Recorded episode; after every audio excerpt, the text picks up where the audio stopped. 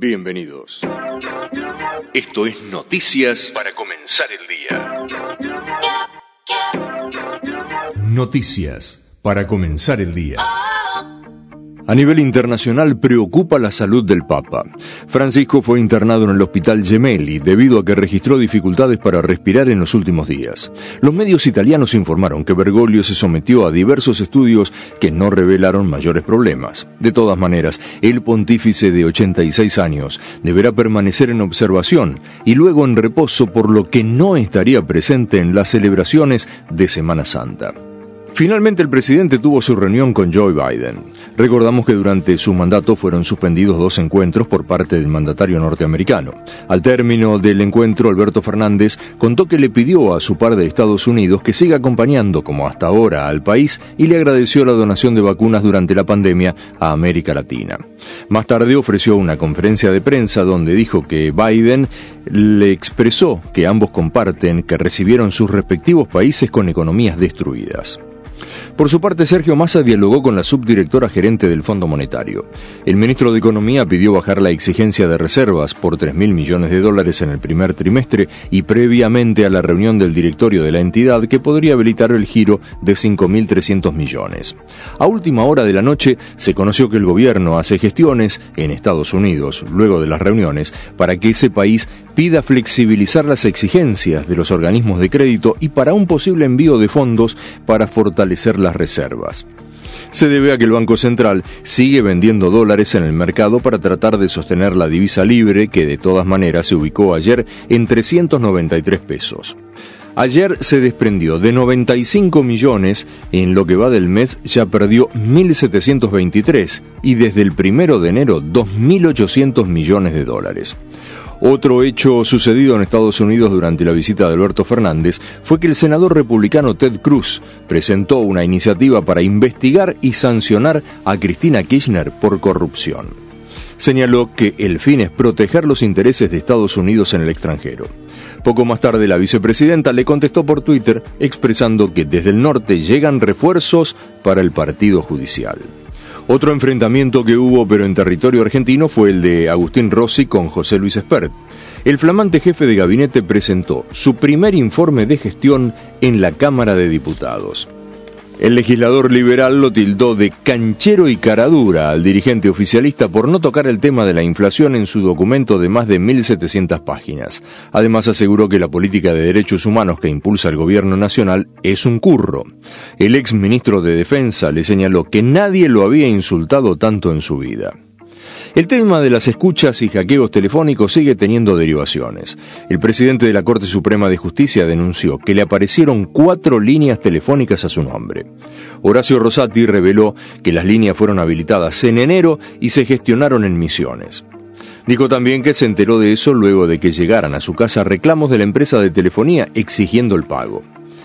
La Corte Suprema, por su parte, ordenó suspender la entrega de tierras a una comunidad mapuche en Bariloche. Por unanimidad del máximo tribunal hizo lugar al reclamo planteado por el ejército argentino y paralizó la medida. La queja fue planteada por el ejército en medio de una disputa por un predio de 180 hectáreas en el sur del país, que está a 12 kilómetros del centro de Bariloche, camino al Cerro Catedral y a la margen norte del lago Gutiérrez, ubicado en el faldeo suroeste del Cerro Otto. 2023 año de elecciones. Mientras en el oficialismo siguen buscando un candidato, en la oposición se sacan chispas. Por la noche la reta se sacó otra foto con Martín Lustó, lo que no deja de inquietar al PRO. Patricia Bullrich dijo que la diferencia con la reta es que son dos modelos distintos para gobernar, ya que mientras el jefe de gobierno porteño quiere dialogar, ella quiere tomar el poder para hacer reformas profundas. También a última hora, Carlos Rucauf fue muy duro con el presidente, expresando que él es el culpable de lo que sucede en la Argentina junto a Cristina Kirchner. Si les gusta viajar al exterior, este trabajo los va a inquietar. Desde el 31 de marzo del 2019 hasta ayer, los pasajes de avión desde la Argentina hacia cualquier parte del mundo aumentaron un 1000%. Así lo reveló un informe elaborado por el Instituto de Investigaciones de la Bolsa de Comercio de Córdoba. Sin embargo, los analistas señalaron que en el presente los precios actuales están bajo el travel sale, por lo tanto no son directamente comparables a los de finales de marzo del 2019. Para tener una idea comparativa, en ese mismo periodo la inflación fue de algo más de un 560%. Jay Mamón publicó un video en Instagram donde realizó su descargo luego de la denuncia de Lucas Benvenuto. Aseguró que él es inocente, admitió el vínculo que mantuvo, dio detalles de cuando lo conoció, expresando que su exnovio tenía en ese momento 16 años y no 14. También dijo que él nunca drogó ni violó a nadie. Más tarde el abogado de Lucas Benvenuto dijo que Mamón es incoherente en su incoherencia publicando ese video. Otra historia de la que se habló bastante en el día de ayer fue el robo que sufrió un hombre de 61 años, víctima de una de las llamadas viuda negra.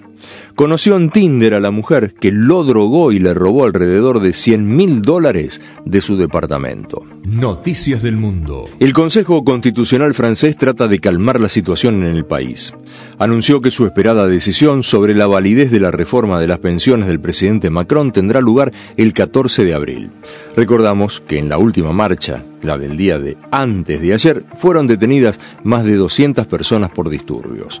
También se protestó por una reforma en República Checa. Miles de personas salieron a las calles de Praga en contra de un proyecto que incluye un aumento de la edad de jubilación de los 64 a los 68 años.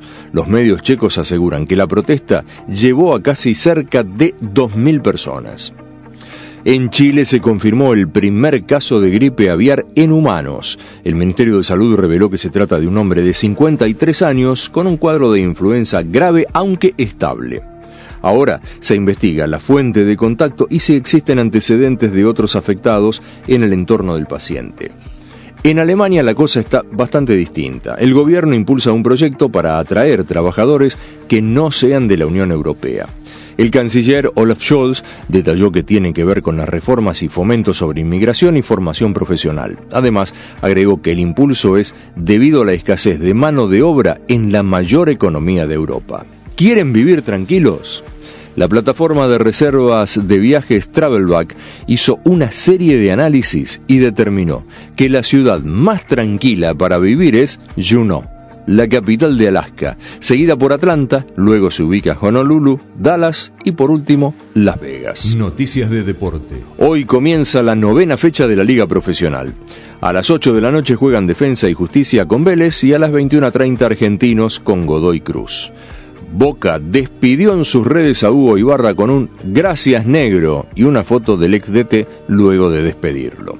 Por la tarde el entrenador fue a saludar al plantel y dijo que su balance fue positivo porque dirigió seis meses y ganó dos torneos. Dijo Ibarra, o sea, gane un torneo cada tres meses. El loco Bielsa está muy cerca de Uruguay. El técnico fue tentado para reemplazar a Diego Alonso y en las próximas horas podría firmar su vínculo para dirigir a la Celeste. Esto fue todo o casi todo por hoy. Si ustedes quieren nos encontramos mañana desde la madrugada con más noticias para comenzar el día.